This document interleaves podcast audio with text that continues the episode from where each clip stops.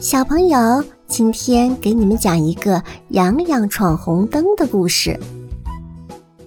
马路上，大家都在安安静静的等红灯，只有洋洋一个人径直往马路对面走去。洋洋，老师说过，红灯停，绿灯行，黄灯来了等一等，你忘了吗？圆圆喊道。是啊，洋洋，这样是很危险的，不要再走了。明明也喊：“小朋友不能闯红灯，快回来！”一位热心的老奶奶冲洋洋喊道：“小哥哥，我都不闯红灯的。”一个拉着妈妈手的小女孩用稚嫩的声音认真的说道。